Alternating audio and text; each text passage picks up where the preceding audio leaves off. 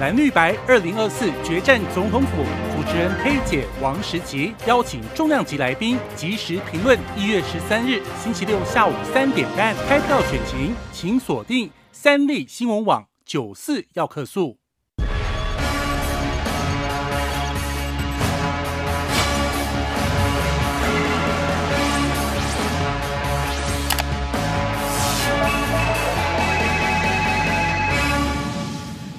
大家好，欢迎收看《九四要客诉》，我是中年晃。昨天下午大家有没有被简讯吓到呢？那个时间我正在录影，我老实讲我没有被吓到，因为手机开静音，所以完全没感觉啊。那相信很多人被吓到。那从昨天到今天有很多的讨论，但是我们今天要切入的点是说，那国防部以后遇到类似的情况，这样的简讯该不该发？好，如果大家觉得不该发，那以后就不要发；那如果大家觉得该发，以后就继续发。好，那中国发射火箭这件事情呢，在国际上可以说是前科累累，因为其实依照国际上大家约定俗成的，就是说火箭通常它的轨迹会经过海面，你们知道吗？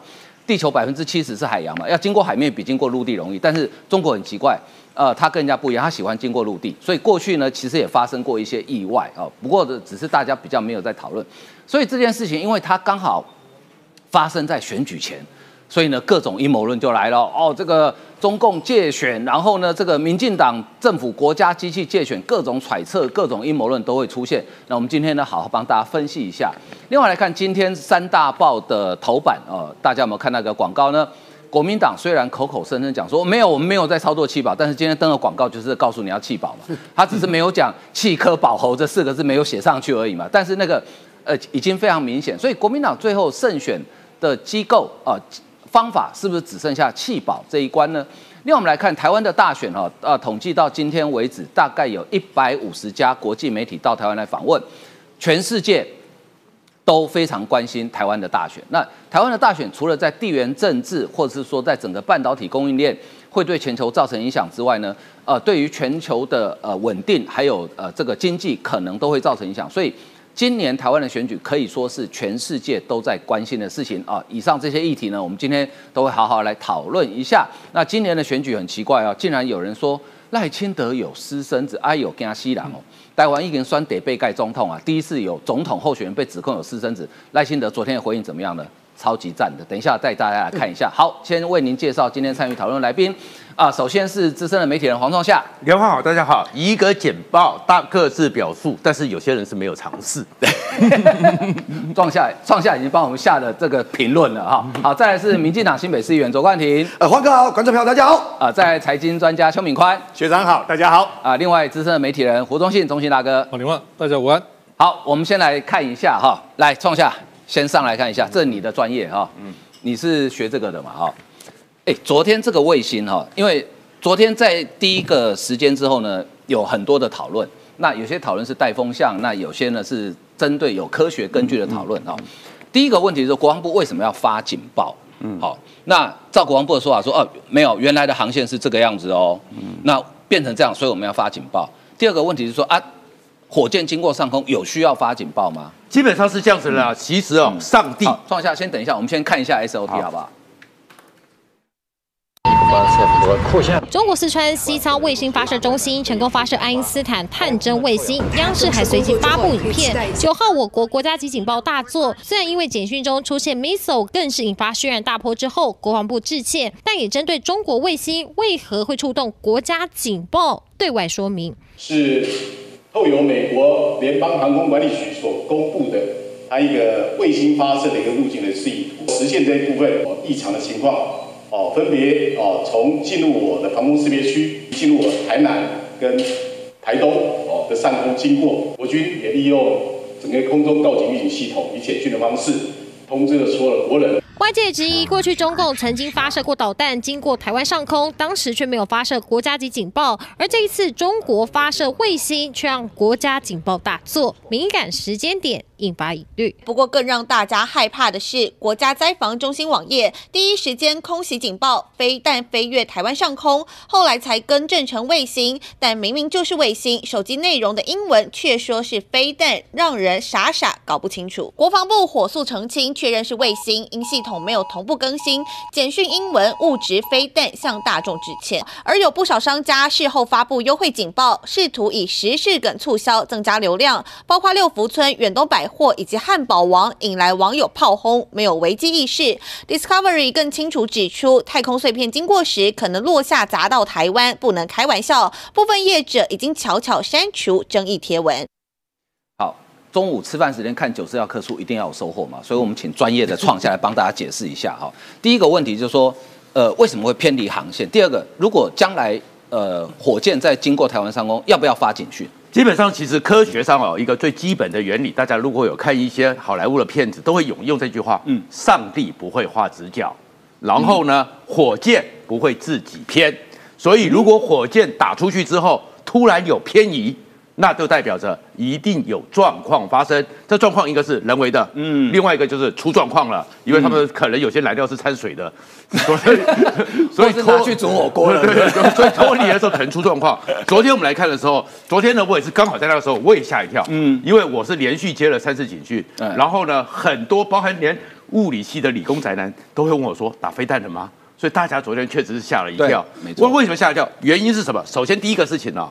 其实火箭出去的弹道跟洲际飞弹的弹道原理和轨道是可以重复的，嗯，所以当然要警示。对，然后当然警示，这是第一个。那第二个呢？昨天出来的时候，因为它其实真正后面国防部有解说，是因为在广东的上空跟湖南的交界点突然有偏移，嗯，突然有偏移就会不合理。对，为什么不合理呢？因为火箭是要用一个急速的那个爆发力，嗯，冲出去，冲出去之后，它的当时的爆炸弹量。比如说，是长征二号已经是一个成熟的，对，所以它爆炸当量多少？这个数据其实大家都知道。嗯嗯。然后呢，再过来一个状况是说，出去之后地球有自转，当时的气流环境加上地球上空将它脱离地球表面之后的科氏力，其实是可以运算的。运算的是它跟飞机不一样，飞机是可以控制转向，那是有人在控制嘛？火箭是没有办法。那可以运算的，而且运算的情况是什么？过去的时候，我们那个时候的台青教三年级以上工科学生。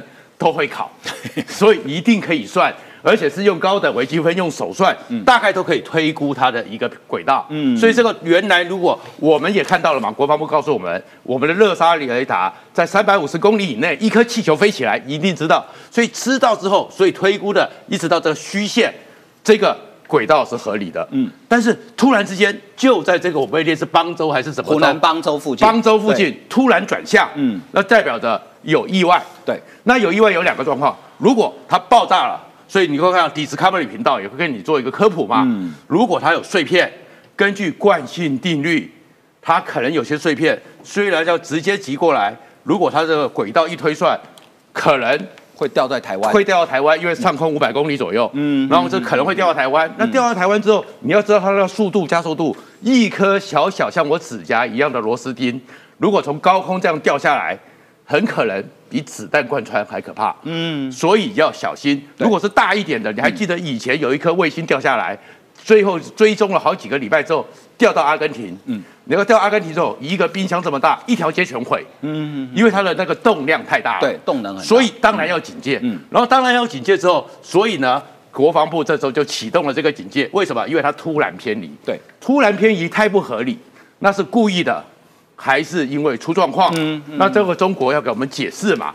那为什么很多人就讲了？为什么过去的时候很多人就开始讲了？哎，去年十一月十九、十二月十号、十二月三十号也三次，那他们那时候没有突然偏移现象，嗯哼，所以你知道它是正常的火箭发射，对，然后所以这个情况就不一样。然后发这个警报，有很多人讲说是吓人的。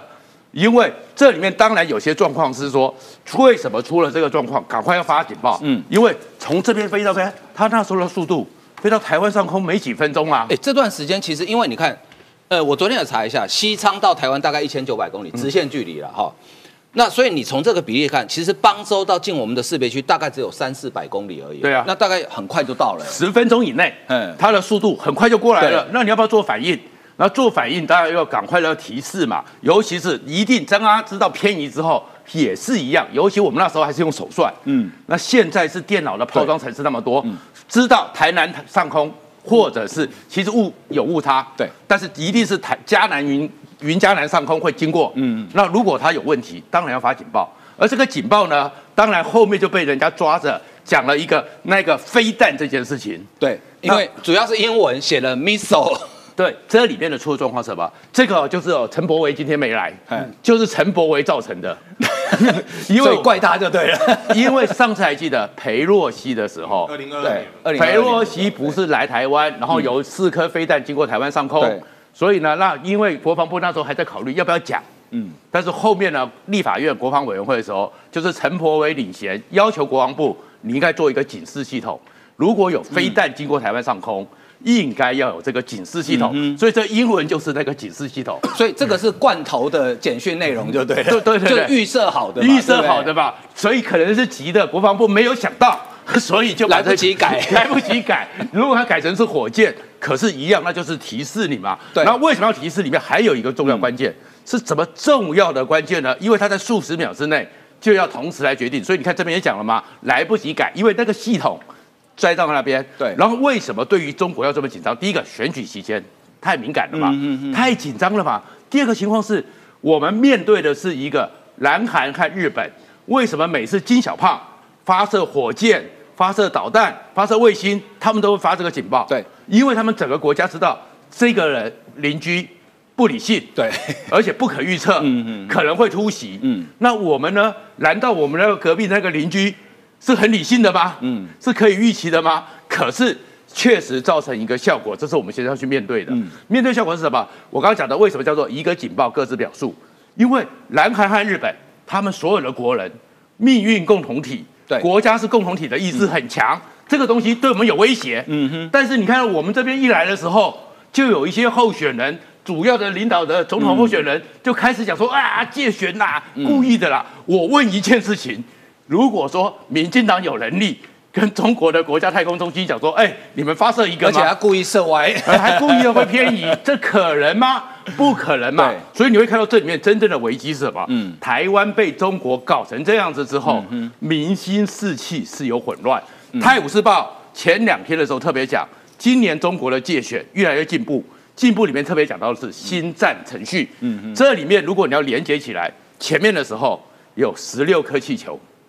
经过台湾，他其实在告诉你一件事情：我来去自如，居高临下。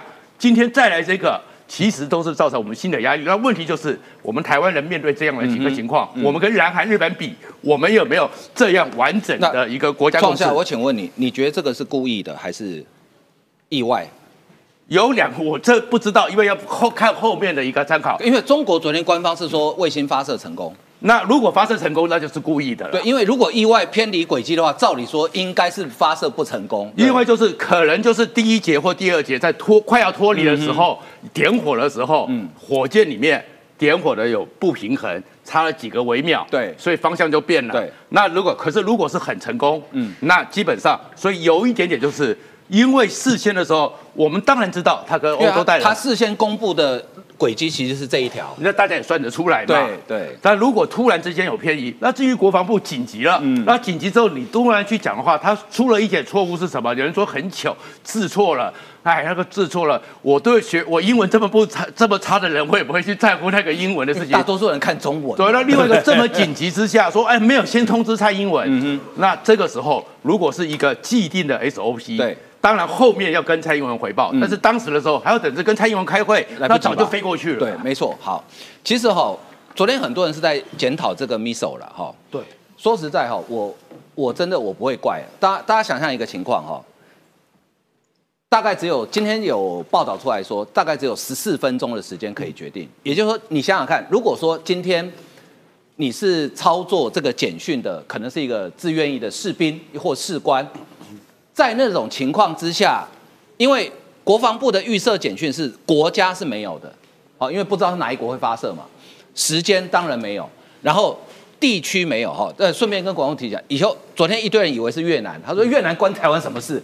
越过南部对，你可不可以加个台湾，以飞越台湾南部，这样大家就比较清楚哈。这个以后罐头简讯改一下，就是说你要去改这些的时候，我跟你讲，比较没有经验的阿兵哥哦，可能那时候打电脑手都在发抖，因为你真的不知道什么情况嘛。我们现在是当然知道，觉得无所谓。你真的不知道什么情况，所以说实在，我不会怪他了。说实在，我不会怪他了。好，那你说好，那以后国防部罐头简讯多一个嘛，这边写 rocket 嘛，啊，这样不就好了？所以好，现在问题就在于说，如果以后再发生这样的情况，就是飞过台湾本岛上空，不管它叫火箭或叫飞弹，那要不要发警警报？我觉得这大家是可以可以讨论。如果大家觉得不需要就不要嘛，如果大家觉得需要就发嘛。哈，好，那冠廷我再请教你哈。嗯，一般来讲哦，是。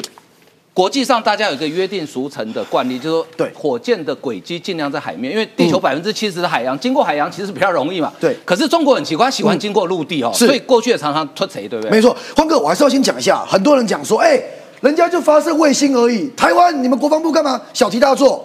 正确来说，确定是发射火箭嘛，或者我精确的讲叫卫星运载火箭。对。所以其实对方就是射火箭。嗯。那。昨天我我我稍微几秒钟讲一下了哦，其实就两个重点。第一个重点，国防部真的错的点就是英文写错，对，英文写错，不应该写 missile 嘛，哦，你你可以写 rocket，对，然后也可以写也可以写 satellite，你也可以写卫星，也可以写是火箭，都对。和 UFO，对，UFO 是创下课比较懂啊。好，这个是第一个，可是第二个点，从昨天到今天网网络上非常多的谣言都在传说，哎。啊从二零二二年到二零二四年，这么多的卫星或火箭飞到台湾的领海附近，嗯，怎么会没有预警？最大的差别就是刚才这个点，什什么时候有中国的运载火箭真正的跨越台湾本岛的上空？嗯，上一次是二零二二年八月四号的飞弹对，所以差别就在这嘛。我们网友们可以评理，就是我觉得焕哥一开始命题很对。那如果以后不管是射飞箭、不飞弹或射呃火箭，穿过台湾的上空，该不该让大家收到预警？我觉得这是可以讨论的。对，大家网友也讲一下，觉得该的打该，不该打不该。嗯，这是可以讨论的。好，可是我个人是觉得应该的。对，好，回来，为什么应该？其实全世界现在在射火箭都有一个趋势，就是说，我们希望火箭无论是往外打。还是说，呃呃，是残骸掉下来状况底下，应该让它跟大气摩擦，让它大部分的一个主体跟弹体可以不会掉落在有人的区域。所以讲结论，就是正常来说，先进的国家，嗯，在射所谓的卫星、射火箭的时候，都应该顾虑到说，我掉下来的这个碎片不应该影响到人民。对。可是我先讲，我要讲这一些，这些先讲前提。可是中国的设计是出了名的不良的啊，所以过去我们列的这一页是跟大家讲说，从二零零八到二零二三几年的时间，十五年，十五年时间已经砸了多少人，甚至我等下还会讲砸死人的事件。抽一下，这个为什么中国一直对台湾充满了一个野心？嗯，因为他们过去的时候怕被打，所以离到第三线，所以他们在内陆。对。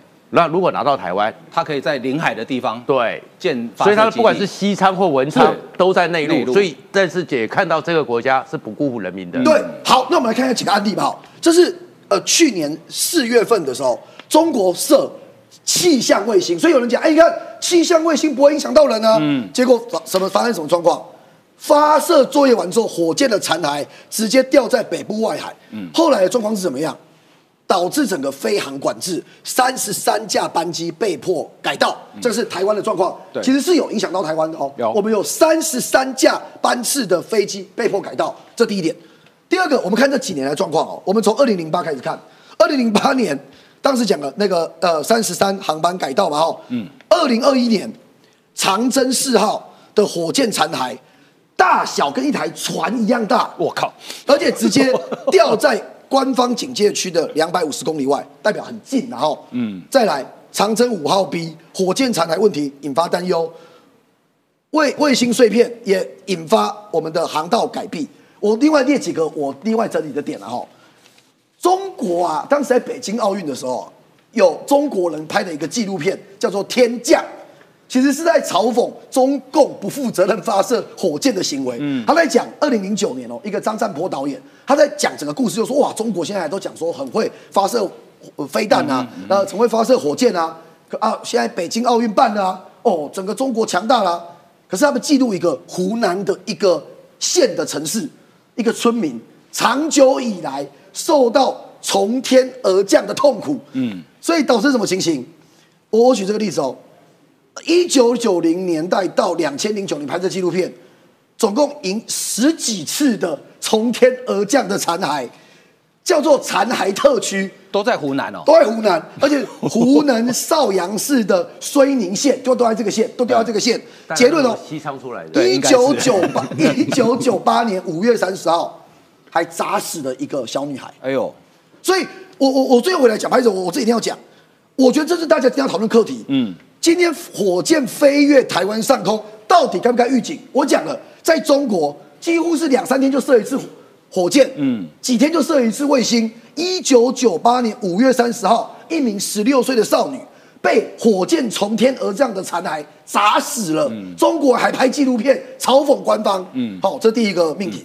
第二个，其实哦，国际上怎么避这件事情哦？我们今天来科普一下。嗯，南太平洋的尼莫点，现在已经变成是全世界的火箭跟卫星的目的哦。这是那个《海底总动员》尼莫呃，同一个尼莫，同一个尼莫他家吗？但是此尼莫非彼尼莫了 哦，此尼莫非彼尼莫。这个尼莫点是什么意思哦？就是说，在人类生活的地球上面，嗯有哪一个单一的地点，嗯，上下左右东西南北，离陆地最远的地方，哦就是这个点。哦为什么？你往左边到威灵顿，新西兰，纽纽西兰，纽西兰对对对，这是中国讲法。哦纽西兰好，哇，四千七百四千多公里，往北边的迪西岛两千六百公里，复活街道大家熟悉两千六百公里，右边往东四千两百公里到智利，往南到南极洲两千六百公里。嗯。所以简单来说，这个尼莫点就是方圆两千六百公里当中都不会遇到陆地。应该是地球上距离人类最远的一个点好，多远？渔场也不在那。啊，对，所以也不会有渔船作业。好哦，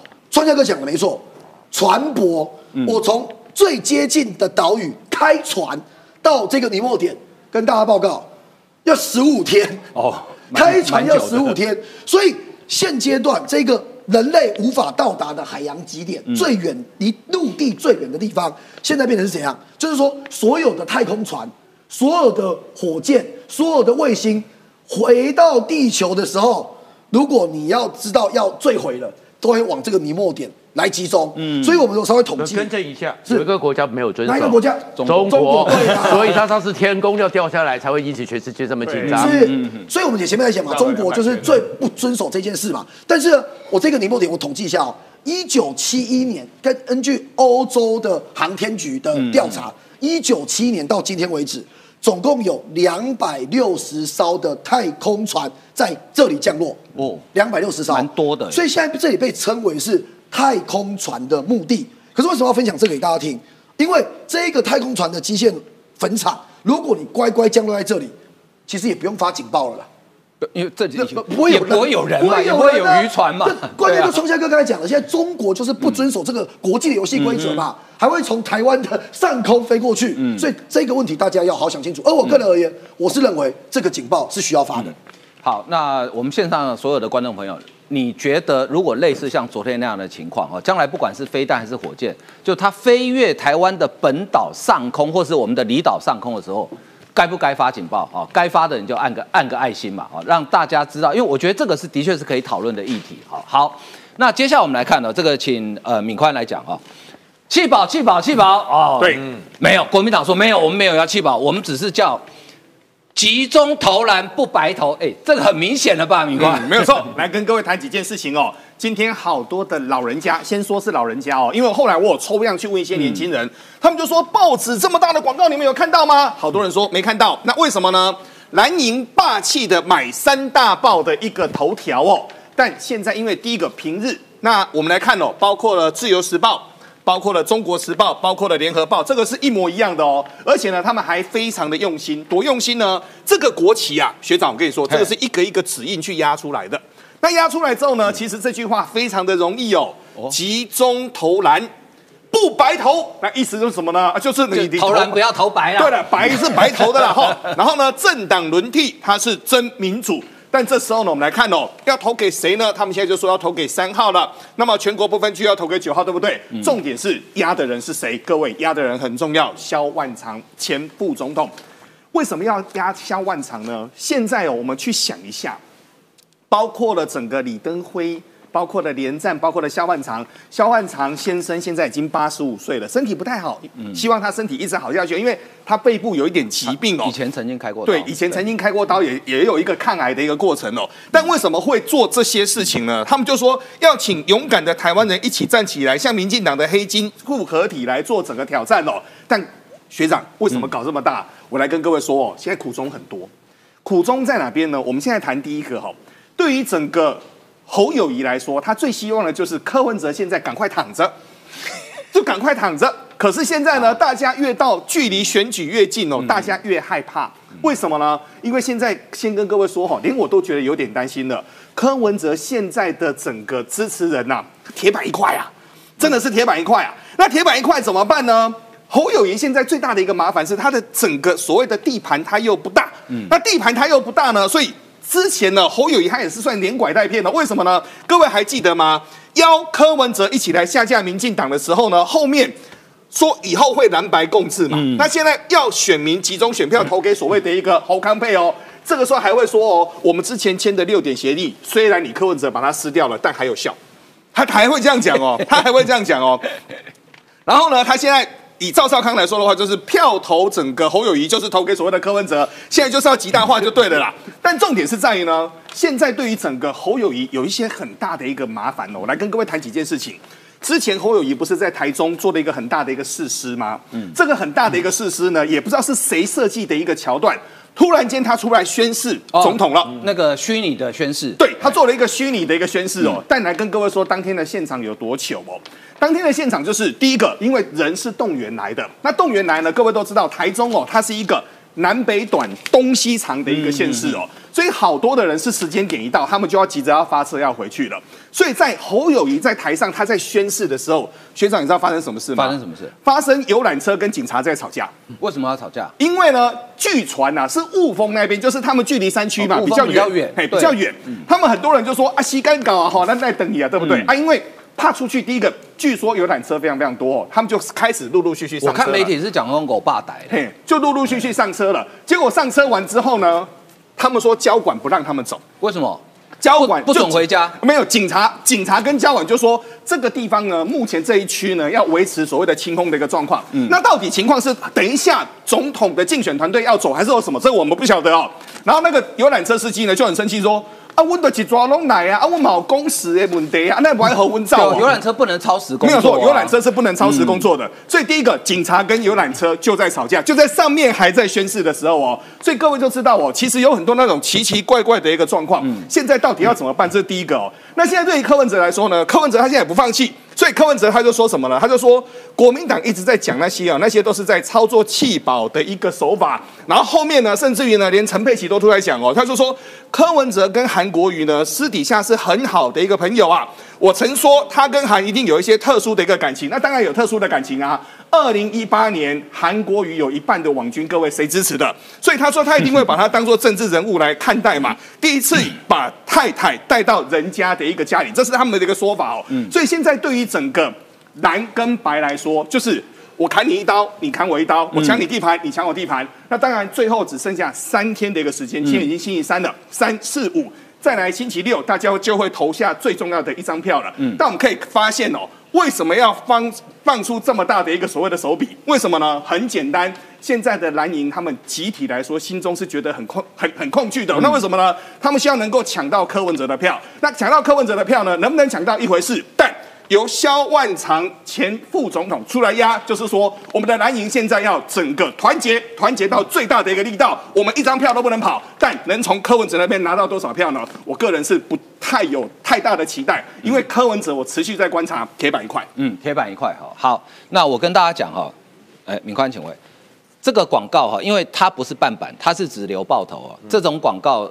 至少七八十万以上起跳。今天平日我在估是五十到八十，五十到八十。好，我们抓平均值六十好了，三个就一百八了，其实蛮吓人的。不过今年选举最后除了弃保之外，我个人觉得的奥博真的很多哈。就国民党的林涛现在是发言人吗？是嘛？哈，桃园市议员嘛？哈，是。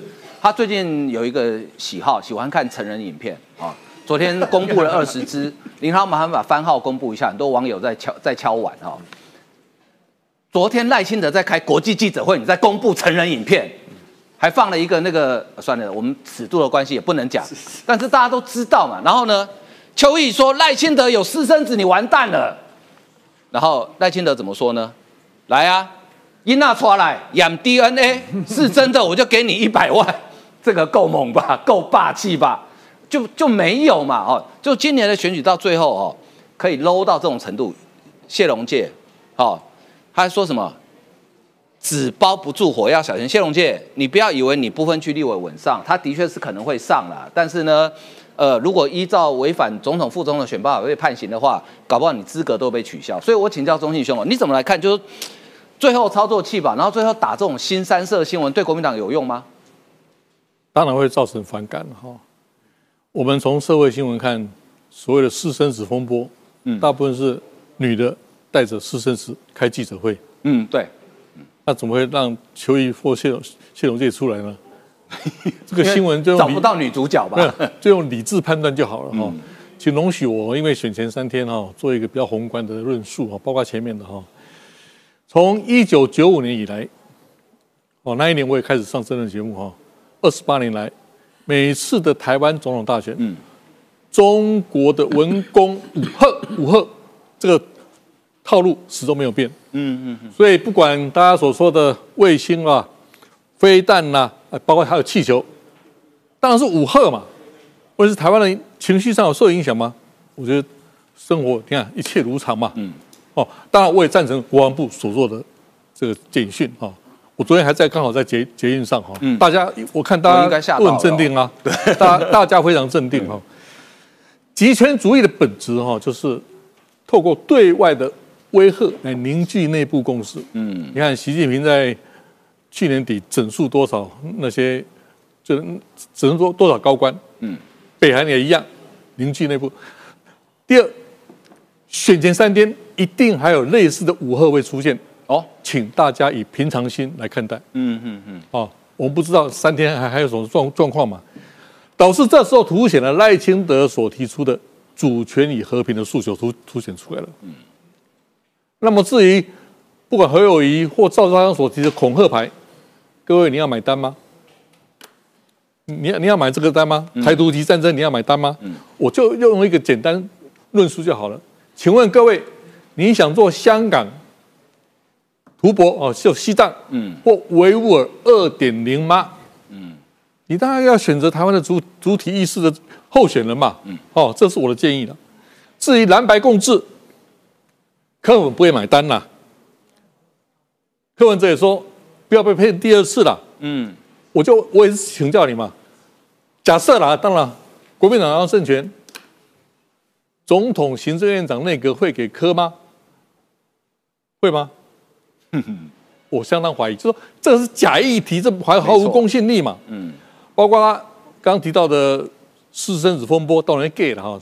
呃，没有意义了，而且显得我觉得非非常低俗了。嗯哦，显示这个候选的低俗，还有包括矿工公僚年年华，我我知道年黄你也是出身矿工工僚，我也在矿区长。最后的结果是我们这些完全不知道的故事人产生出怜悯心的。嗯嗯嗯，啊，恻隐之心就由此产生哦，所以反而反效果哈。嗯，好，我的结论哈，我刚刚说过，这是我二十八年来也是。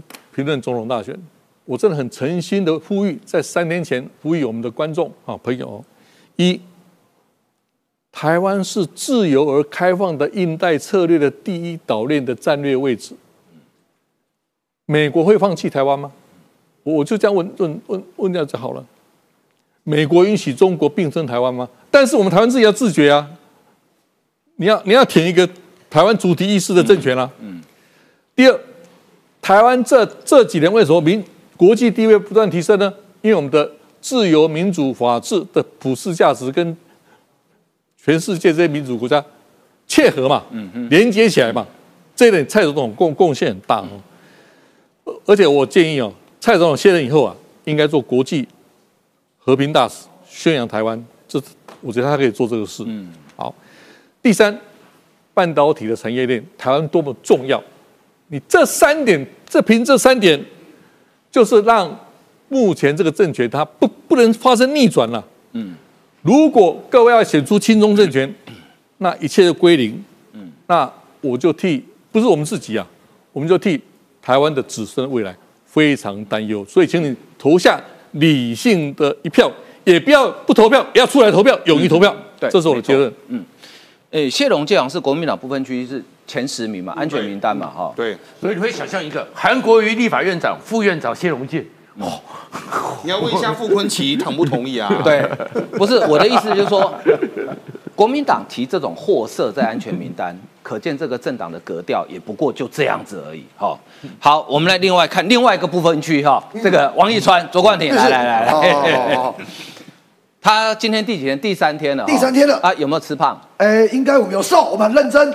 不是到处都有人喂食吗？对，哎，欢哥，我先讲哦，这个抢救王一川清单掉第三天哦，有几个现象跟大家讲一下。呃，第一个是喂食的民众，喂食的支持者越来越多。我给大家看一下昨天的画面哦，嗯，这一张，老婆，我们看一下这里哦，这个是昨天在台中站庄敬诚跟江兆国站走完之后，我们的那个皮卡。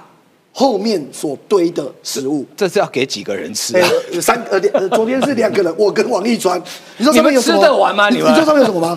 洋芋片，然后可能有人想送粽子，想要那个包粽，但又可能来不及弄粽子，所以把乖乖包成粽子一袋拿给我们，乖乖的粽子，对，乖乖谁啊？乖乖粽子，乖乖粽子。然后，然后，然后呢？听说这个洋芋片很贵。对对对对，这个是网网呃网网络名店。然后，反正还有番薯啦、鸡汤啦、鸡精啦、水果啦。然后，反正很有趣哦。这这个是我我我我先讲，满满的感动了哈。嗯嗯。呃，昨昨天到今天哦，其实今天到第三天，今天早上第一站在彰化。嗯。那呃，王一川呢？黄秀芳准备了一个救生圈给王一川，就是要王一川自救。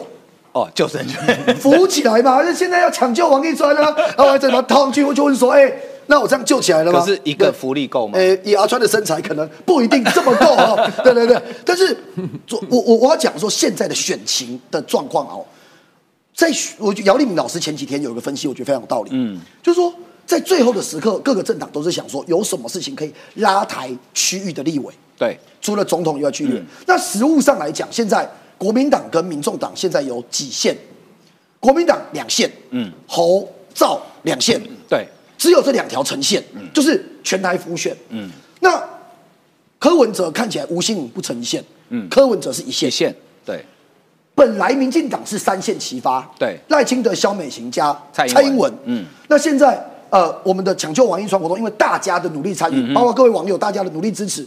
现在单独成了一线，所以你们有四线，我们等于四线起发，这真的是有差。嗯，因为对于候选人来讲，每天都要曝光，对，每天都希望被关注到。嗯，我稍微统计一下，昨天跟前天，第二天跟第一天，因为今天还在还在进行中嘛。嗯，第一天跟第二天，一天单日所有网络平台加起来的单日点阅，嗯，破八十万。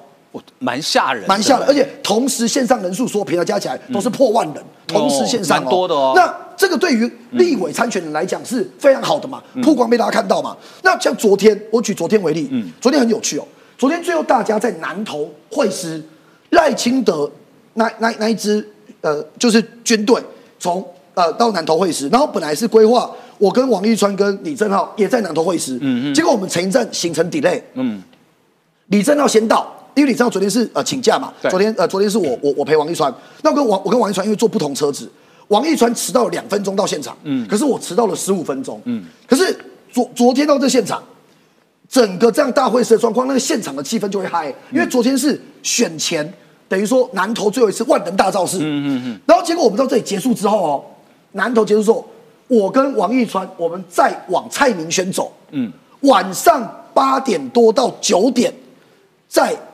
南投在草屯进行车扫，嗯，你我们大家想象一下，草屯晚上九点，应该正常来讲，路上人应该不多就，一堆人全部从路上冲出来，哇！然后那个热情的程度是超过想象。我我给大家看一下，这是几几个画面啊？来，第一个，这个是第一天晚上，第一天晚上在平镇。为什么我要秀这张图？我们看这个人数，当天是刘仁照跟彭俊豪，我跟阿川跟呃郑浩，嗯，现场的人数是柯文哲在同一个地点，只差一个礼拜，人数至少多他一倍以上，嗯，现场王一川开心到讲哇，大家的支持我们比柯文哲人数多一倍以上，嗯，再来，昨天我你知道在这里。我我们在我们在扫街的时候，你知道在九市不是跟大家讲说川流人很多吗？对。到了他讲完之后的下午，我给大家看这个昨天下午的画面。昨天下午在台中的时候，嗯，跟着王义川车队的摩托车，嗯哼，现场这样子估计大概四五十台。哦。听说今天到彰化人又变更多了。嗯。再来，我们到新竹林志杰那里的时候，我给大家看这这一张，网络上疯传公益彩券行。直接上面打什么？川流不息，民主前行。嗯，星期六票投二五六，为什么二五六？因为二号赖清德，二号五号林志杰，六号民主进步党。二五六，然后结果我们就玩疯了，我们直接在那个宣传车上就喊说二五六二五六关键密码，然后运那个呃威力彩请签二五六，然后就把这整搞到很搞笑。好，然后呢，我给大家看下最后一张，这样特别，重点是川粉们。都吃了诚实豆豆沙包，很老实，而且很给我们温暖。我给大家看这一张，这是今天最新的画面。刚刚视察猫上传到脸书，嗯哼，然后我们看到上面写什么？冠廷好瘦，冠廷好瘦。你看，知道我被嫌胖，然后 然后大家下面拿着那个王一川的这个旗帜，跟着王一川的车队今天冲到彰化。后来去问了这个粉丝是台中人，我要讲是说，这一堆都是自发性的，有搞笑的，有温馨的。有战略面集结的，嗯，所以抢救王一川大军，最后呃，本来制作单位希望说我分析一下选到底现在状况怎样，我们不能讲民调，对，但我可以讲的是说，嗯，现阶段我们整个区域立委跟现在不分区立委，我觉得确实因为大家的热情和参与，跟多线齐发有得到拉抬的效果，嗯，那我觉得最后这两天见真章，那我今天呃下午会去帮苏巧慧扫街，明天。郑浩再回到台北，然后我再再去陪王我再从屏东，然后走到花莲、台东，然后最后一天我们从宜兰、基隆，最后回到新北赖品妤，然后会有一个仪式。我知道大家都在等，说到底王一川会不会剃光头？没有没有，你你没有更新一下。是我们现在最新的进度是王一川、李正浩、卓冠廷三个人都要剃光头。哦，我好，我讲一下，跟各位观众讲，昨天 我们每一站都有问，我跟大家讲一个实情，最后耽误到三十秒，因为大家。焕哥刚才讲的是三个一起踢，对不对？对。李正浩不死心，嗯，李正浩每一站都问所有现场的疯狂的支持者跟川粉们问说：王一川要不要剃头？大家都不要。朱冠廷要不要剃头？不要。三个一起剃好不好？不要。结果我们只要问。李正浩要不要剃头？全场都喊要。那我我们要我们要听民意的，听民意的。所以我觉得最后就是李正浩剃。李正浩剃头。对，李正浩，我正在看直播。李正浩剃就好了，对不对？李正浩剃光头。如果赞成的，请打要剃。谢谢大家。赞成李正浩剃光头的，刷一排爱心啊！这样李正浩就反正他们谁剃关我什么事？又不是我剃。这种标准的给我就抓板。好。那中国呢？除了武赫之外，哈，哎，明快，经济上又跟你搞小动作。对，最近的中国商务部呢，中国商务部呢，他们其实有时候说大国泱泱大国，你要有一定的一个风范。各位还记得去年的时候中国怎么说吗？去年说选前哦，我们要到在一月的十四号来啊，一月十二号，一月十二号来做整个 X 法的一个调整，对不对？我问各位，现在选前四天哦，中共又去动 X 法的一个脑筋。一月九号，中国商务部透露哦，中方正研究进一步采取一模一样的字眼哦，终止 ECFA 的早收清单的整个所谓的租税上面的一个折啊减让，包括了农渔业，包括了机械业，包括了汽车零组件，包括了纺织等等关税减让等等的一个措施哦。那以今天最新的一个讯息，因为我们陆陆续续，我大概整理到十一点左右哈，目前的机械工会的总会长。已经去跟商务部做了整个所谓的一个协调，说那这件事情到底要怎么看哦？那纺织协会呢，最近呢出了一篇的一个新闻，他们的新闻上面是有写到，就是说，其实现在呢，他们的纺织业呢已经陆陆续续的做了一个转向哦，所以后面的一个影响不会那么大了。所以选前四天，我就说，中共他们其实在很多的部门，从习近平往下带。不管是军事，不管是商业，不管是文攻武赫，其实样样的他都有。但我们来谈哦，其实我们要再跟各位谈几件事情。台湾这几年，我们说台湾的经济有在变好当中，台湾的收入也有在变好当中，但是我们不敢保证说每一个人都过得非常幸福快乐。所以，我为什么肖美琴说我们可能不是那么的完美，但是我们还有进步的一个空间？那我们来看哦。根据报载的一个记载哦，外销的一个回温目前已经在路上了。为什么是在路上？讲这句话很重要哦，因为二零二零、二一、二二其实是大成长年，对。然后到二三年的时候，就是去年稍微有回踢，回踢一点点。所以主计处我们在去年我们的经济成长率没那么高，但是呢，去年的出口却是史上的一个第三高哦。包括去年十二月的出口三百九十九点四亿，已经开始年增成长了，这个很重要。这个对我们来说，这个是叫什么呢？学长，这个叫曙光。嗯，就是你已经开开开开到隧道口了，你已经看到那个光线了。嘿，光慢慢的亮起来的时候，就代表会慢慢的好哦。那我们再谈论一点哦，很多人就说那个台股哦哦，那个民进党太会选举的啦，那个台股为什么办法拉到那么高？我就问各位，民进党哪有那个钱？那个是外资台的啦，真的，那个是外资台的嘛，人家就是真金白银钱一直汇进来，然后一直把你的股市越垫越高。我就讲一个最简单的，要不是我们台湾有台积电，有这些 AI 啦、广达啦、伟创啦这些成为世界最好的一个公司，人家干嘛真金白银？去年帮你抬了两倍？对啊，这个是人家外资台的嘛。好，我们再看哦，那么我们再来看几件事情哦，去年的全年的出口总值达到四千三百二十四亿哦，第三高哦，所以我们再来谈几件事情，因为我们的财政好。所以我们的老人的照料我们可以增多，我们小孩子未来该给，因为我们现在都少子化嘛，都希望说在整个小孩的福利能够做增加，很多事情是有改善的一个空间。那我再问各位哦，这些这次很多政党有没有谈论到这些政策？嗯，连提都没提，嗯，连提都没提，每天就是气保，每天就是我抢你的地盘，你抢我的地盘，公共政策要谈哪边的，各位都没有。那我们再来谈哦。新上市柜的新南向的一个投资超过了一兆六千亿哦，那为什么要一兆六千亿呢？其实这个事情并不，我们台湾当然是后面我们有在做跟随，主导的是谁？是美国啊，美国最早。那为什么是要美国开始主导呢？因为美国他们就发现你一直把整个投资的重心放在中国的一个身上，可是中国人口红利没有了，土地红利没有了。加上政治上的威胁，你在两权相害要取其轻的情况之下，你要怎么做？所以，我们来看哦，上市商柜目前有三大的题材哦，包括了整个新南向当中，我们看哦，包括了电子业。包括了整个所谓的传统产业，例如说像像如虹啊，这个是做整个机能衣的哈，宝成是做鞋子的，中珠是在帮中小企业做放款的，他们就通通到整个所谓的东协去。那为什么要到东协去呢？因为很简单，东协的十一国，我们如果把他们的平均的生产力加上他们相对来说目前的人口红利比较多，算一算大概可以替代中国八到九成。哦，那蛮高的哦。他们十十一个国家嘛，因为他们有十一个国家哈，所以包括了科技战，包括赴美投资等等的。目前来看呢，我们陆陆续续就是往整个东协来做发展。所以呢，我们仔细来谈论到几件事情哦。但这当中呢，重中之重是大家最关心的半导体。没有错，重中之重就在所谓的半导体。台湾的半导体现在有多重要呢？简单的说哈，到了整个二零二三年的十一月，我们统计到十一月哈，台湾总体的半导体我们在代工业占全世界百分之六十四。我们目前的先进制程，先进制程就是指十纳米以下的，台湾占到接近九成。而最可怕的是什么呢？最可怕的是这一波的 AI，AI 到目前为止呢，台积电所占的接近是百分之百。然后从二零二四年会开始分叉，那为什么分叉呢？因为 Intel 开始自产了。但是就目前来说，台积电还是让整个包括了 AMD 让辉达来追着跑。所以韩国的券商他们就分析，台湾大选的一个结果，攸关全球半导体的一个产势哦，因为。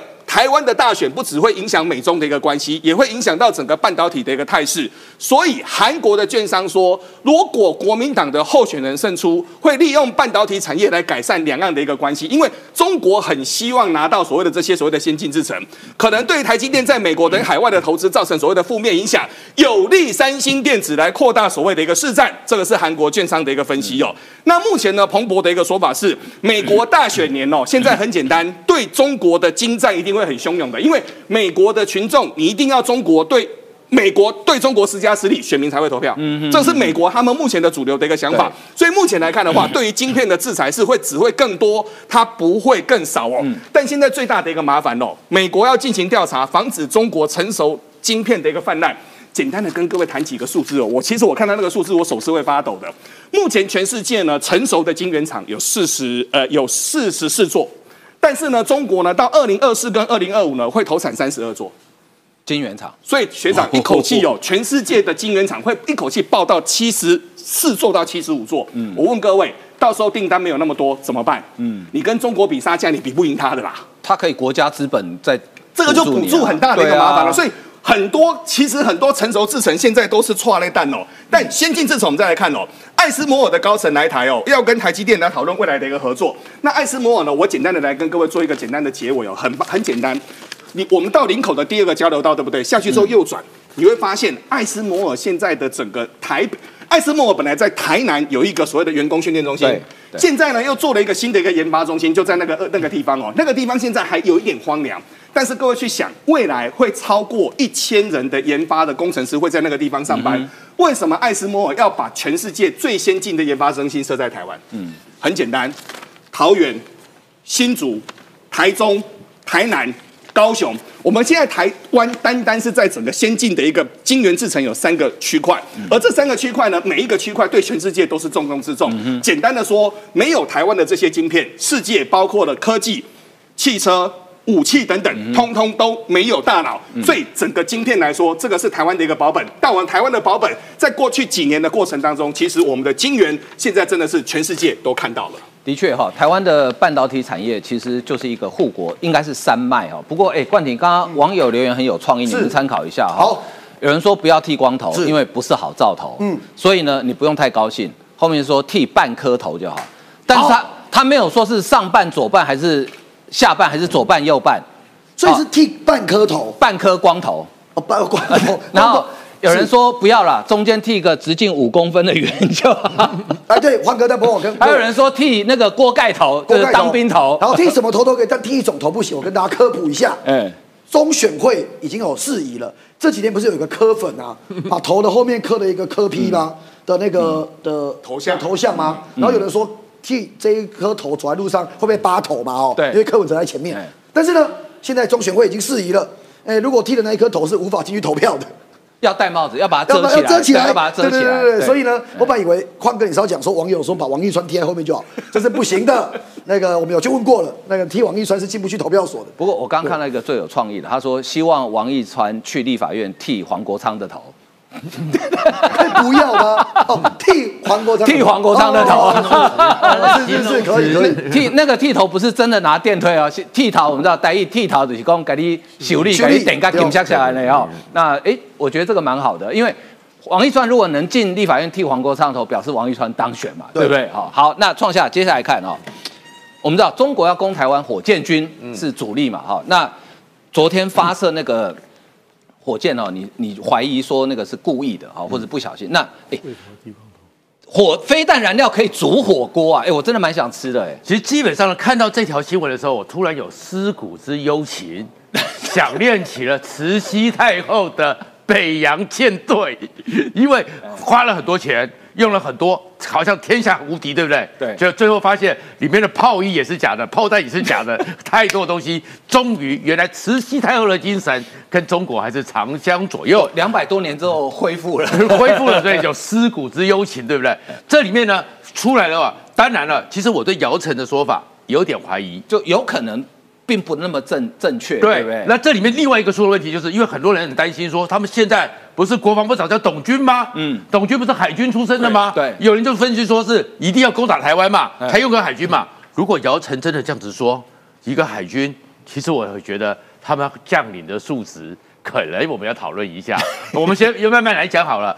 首先先讲的是说，彭博引述了一个情报嘛，说里面他们飞弹中的燃料不是燃料，是水。对，然后很多飞弹井其实盖子无法有效打开，嗯，那盖子无法有效打开的时候，那你飞弹射不出来，射弹飞不出来嘛。对，然后第二个呢，飞弹里面像洲际弹道飞弹，其实你那个要爆发力很强，对，瞬间的能够脱离地心引力嘛。所以呢，像很多的火箭或怎么样。他们通常是用液态燃料，对。然后像美国呢，像它三叉戟，那是因为移动，嗯，所以三叉戟的这种洲际弹道飞弹是用固体燃料，那是非常高科技的，对，那很难。那一般的巡弋飞弹，像我们的雄三或什么，也是固体燃料。固态燃料。那通常一般来讲，就是因为那种固态液态燃料，它很毒，嗯嗯，而且爆发力很强，所以通常是叫在发射之前才要灌。才要灌，对，然后才要灌，所以你会看到金小胖每次要出去的时候，不是立在那边慢慢灌吗？那当然美国的技术很好，不需要像机小胖花好几个小时，所以呢，一般来讲，中国这个整个状况是说装水、灌水，那就有几个可能性。第一个呢，好混嘛，为什么好混？因为呢，我们以前如果是枪，我们要试射一下，对，火炮也要打一下，对不对？对没错战车也要开几个炮，飞弹不用啊。哦飞弹不能随便试射，呃，飞弹不能随便试射啊，对不对？所以呢，他们是不是在这里面有些哦，反正你也查不到我里面装的，是什么嘛，对不对反正又没有试射嘛，就里面，但是呢，要有点重量嘛，对所以就装了水，这个东西是。那第二个，是买燃料的钱去哪里了？那就不是被贪走了嘛。哦所以他们想说，为什么习近平这一次为什么整个李尚福一路下来，整个火箭军高层全灭？嗯嗯，这是状况。可是另外一个状况是，有可能哦，是美国人哦对于中国文字的用法，哦，怎么说？因为可能是灌水。灌水，我们经常讲到这两个哦字眼，灌水就是以少冒多，以假乱真，对对不对对，就是抠抠了很多对钱，对抠了对，所以灌水。可是这个东西就已经够怪，因为平常的时候你没有要发射，你也不需要装进去，对，所以这个是有点怪。然后结果没想到一出来之后呢，哦，姚晨又出来了。姚晨就讲说，他跟很多人调到火箭军的时候，你看海军跟火箭军，他们对火箭军一定很嫉妒嘛，因为习近平这十年就跟慈禧太后把所有预算都拿到北洋舰队一样嘛，说他们跟火箭军校尉级军官的时候打报告说军心散了，这我相信。解放军请客吃饭，后面的时候竟然说常常要从飞机的油箱放油出来。然后偷偷来煮火锅，因为那个是比较高级的汽油，嗯，那其实有危险，但是还有合道理。但是把弹的到弹导弹里面的固体燃料一块块拿出来煮火锅，这有点夸张了。这物理上好像不太可能，对不对？因为它的爆发量在零点零六秒，叫瞬间的爆发。哇，你煮火锅一小块，那应该没办法那个火锅马上就被炸锅了，对对不对？旁边的人都被炸掉都被，炸掉了，所以有点讲到 over 了哎。但是可以讲出这样子，你就很放心了。原来你一个将领的程度。参谋的程度，你对物理学基本的程度理解成这样子，所以这有可能是第一个真的有这个状况，那是不是他们有很多没有爆出来的，哎很多的伤亡，反正吃空饷没关系嘛。对那另外一个就是显然在这边尝试上，如果是真的就是他们的导弹里面的固体燃料，真的也可以来煮火锅。那就表示不能射飞弹了。那就表示跟这个灌水就很像，所以整个资讯出来，你就知道说他们解放军的问题真的很多很多。嗯嗯不过呢，我们还是要居安思危。对所以我们的二零零三年的时候，中共政军发展研究报告、国防安全研究院告诉你说，其实呢，如果以他们现在动七五啊，还有那种两栖登陆舰，那有还有那个野牛、野马气垫船，大概攻台的时候，真的要动狠的话，首波是可能有五万人是可以登陆台湾的。嗯，而实际上这这五万人里面呢，也不用担心，因为这个数据的预估跟去年 CSIS 二十四波的模拟是很像的，但是他们攻上来之后，送上来之后，第一个他们有没有实战经验？对，两栖登陆上来之后的动作，嗯，是要很重要的，不要像以为你是看电影一样上去之后趴在那边，没有那回事，不是美国拍戏呃，不是在拍戏的，所以没有这个实战经验。另外一个当然就是，那我们是不是要摊头见面？嗯，那我们有没有摊头见面？所以呢，这个时候我还是再提一件，火山布雷还是很重要。还是很重要，对绝对不是当美军的火山孝子。嗯，因为其实火山布雷系统也也一直被污名化，它是一个很先进的地雷，跟我们以前认知的那个它时间点到会自己爆炸。对，而且也不也跟我们认知的说什么人踩上去会会会误它是快速的误造，那个对，不一样，那完全不一样的东西哦。其实哦，刚刚在谈王一川那个川流不息，我看很多网友留言说啊，这个选举好快乐。我跟你讲，这就对了，民主国家选举本来就应该是很快乐的事情啊。选举不要搞三新三色，不要搞抹黑，不要搞仇恨。选举大家像这样快快乐乐的，呃，整天喂食秀，然后大家在猜最后终点站的时候要干嘛，这样不是很快乐吗？好，但是呢，很重要的是，礼拜六真的，刚刚钟信兄讲的很好，请大家一定要去投票，不要放弃你手上的一票。因为如果你不去投票，可能就是让糟糕的人来统治你好，所以请大家礼拜六一定要记得去投票。那星期六我们九四要客数呢也会有特呃针对选举开的特别节目，也欢迎大家锁定。好，今天节目为您进行到这里，非常感谢大家的收看，谢谢，拜拜。